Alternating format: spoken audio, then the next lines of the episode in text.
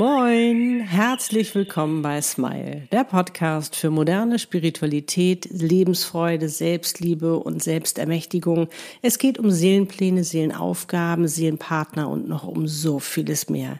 Der Podcast, der dich dabei unterstützt, zur glücklichsten Version deiner selbst zu werden. Für dich und deine Seele von mir, Annette Burmester und meiner Seele Easy.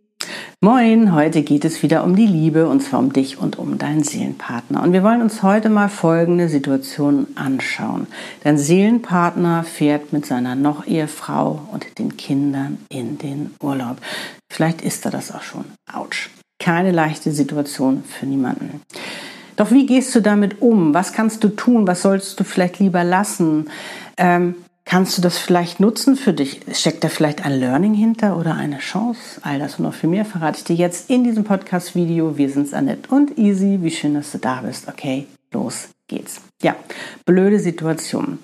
Vielleicht warst du am Anfang ganz cool damit und dachtest, ach, weißt du, damit kann ich locker umgehen, aber er ist nun in Urlaub gefahren und du bist gar nicht mehr so cool damit. Das wird sogar immer schlimmer. Kopf, das Kopfkino beginnt. Wo ist er jetzt gerade? Was macht er jetzt?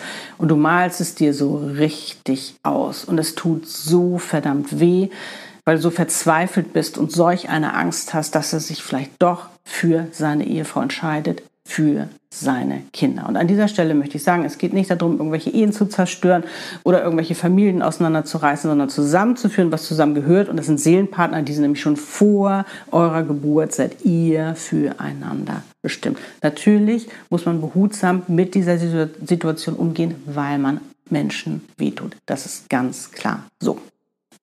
Also, du bist völlig verzweifelt. Du, ja, das ist, es tut einfach so verdammt weh. Und dann auf einmal, bam, passiert es.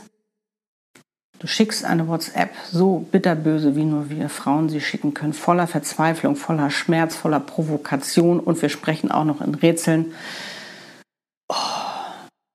Es wird nicht besser, es wird, noch schlimmer, weil er meldet sich überhaupt nicht. Er meldet sich gar nicht dazu. Und du machst dir solche Vorwürfe und hast jetzt solche Angst, dass du alles kaputt gemacht hast. An dieser Stelle möchte ich dich beruhigen, du hast nichts kaputt gemacht damit. Natürlich ist es nicht angenehm, so eine WhatsApp zu verschicken bzw. zu bekommen. Das ist ganz, ganz klar.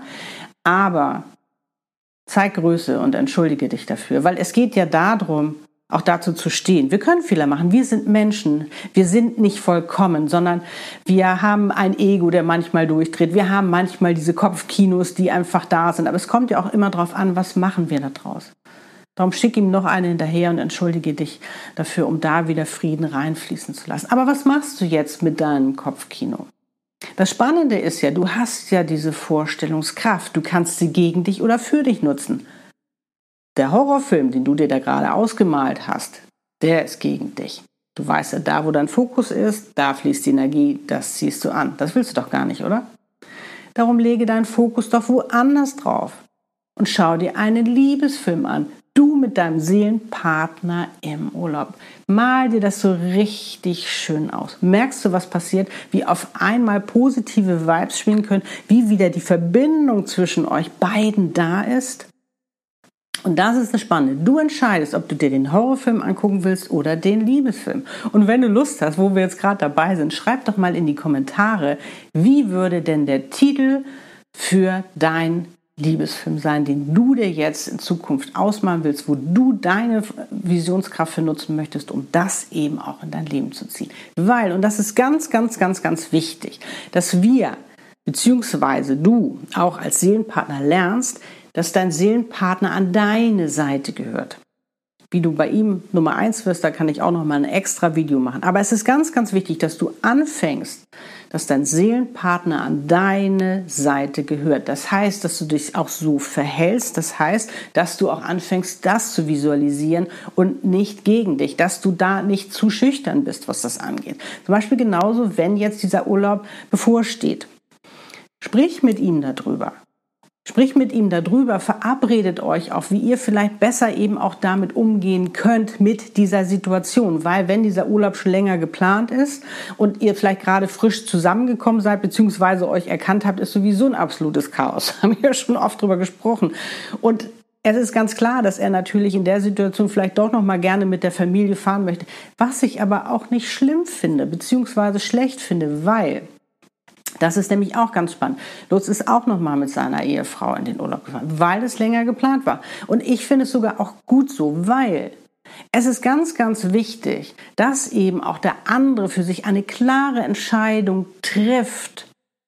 Will er bei seiner Familie bleiben oder will er mit dir sein? Es bringt nichts, wenn der da immer zwischendrin äh, eiert. Und es kann durchaus sein, dass der im Urlaub klar sich Gedanken macht. Ich meine, die waren ja auch schon lange zusammen, die haben ja auch vielleicht eine gute Ehe geführt und haben eine tolle, ein tolles Familienleben gehabt, dass er dann natürlich nochmal abwägt und sagt, oh, ist das doch richtig oder nicht richtig. Aber es ist wichtig, dass er für sich diese Entscheidung treffen kann und dass du ihm da eben auch die Zeit für gibst, weil Du brauchst keinen Seelenpartner oder überhaupt Mann, wie auch immer, der rumeiert und ja, jetzt ist er mal bei dir und dann doch wieder da. Nee, es hilft überhaupt keinen. Darum sieh das auch eben auch als Chance, dass er in diesem Urlaub für sich wirklich auch eine klare Entscheidung treffen kann, dass er wirklich für sich abwägen kann, möchte ich noch diese Familie so wie sie ist oder nicht oder möchte ich mit meiner Seelenpartnerin sein und eben eine neue Familie gründen, habe ich ja neulich erst auch ein Video drüber gemacht. Darum, also, dass du dich da mal ein wenig beruhigst und sagst, das ist auch für einen guten Zweck. Wenn er jetzt jeden, jedes Jahr sagt, ich fahre jetzt jedes Jahr mit meiner Frau und mit meinen Kindern in Urlaub, musst du wissen, ob du damit umgehst. Für mich wäre das nichts. Dann würde ich sagen, ciao for now.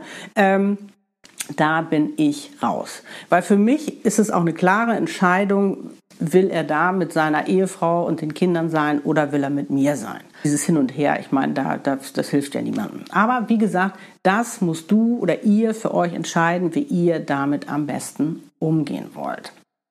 Und dann ist ja auch immer noch mal spannend, warum hast du diese Herausforderung bekommen?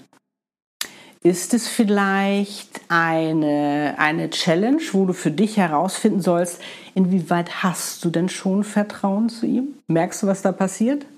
Weil Seelenpartner Liebe baut auf Vertrauen auf. Da geht es nicht ums Kontrollieren.